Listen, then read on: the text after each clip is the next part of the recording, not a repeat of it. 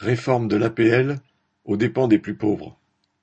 Le ministère du Logement a publié le vingt-deux juillet un premier bilan de la réforme des APL entrée en vigueur le 1er janvier. Le nouveau mode de calcul, basé sur les revenus des douze derniers mois et non plus sur ceux des deux dernières années, était présenté comme plus juste car il était censé coller davantage aux revenus réels des locataires. La véritable motivation était pourtant claire.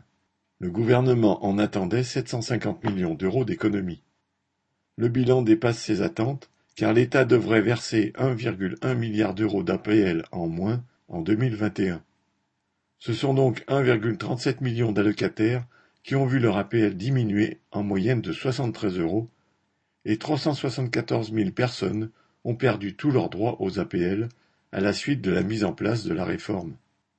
Les jeunes travailleurs dont le premier salaire va immédiatement faire baisser leur APL sont parmi les grands perdants. La ministre déléguée au logement, Emmanuelle Vargon, prétend que cela s'explique par le fait que les gens se seraient moins appauvris que prévu.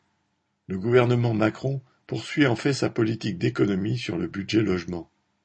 Entre la baisse de 5 euros par mois des APL décidée en 2017, le gel de la revalorisation de l'allocation en 2018 et la réforme des HLM, il avait déjà réalisé sur quatre ans environ dix milliards d'euros de coupes. Le gouvernement se vante d'ailleurs que le budget logement est le principal contributeur aux baisses des dépenses de l'État depuis 2017. Voler dans les poches et les caisses des plus pauvres pour offrir plus de milliards aux capitalistes, tel est le rôle de l'État dans une société capitaliste, incapable de régler la question du logement pour les familles populaires. Christian Chavot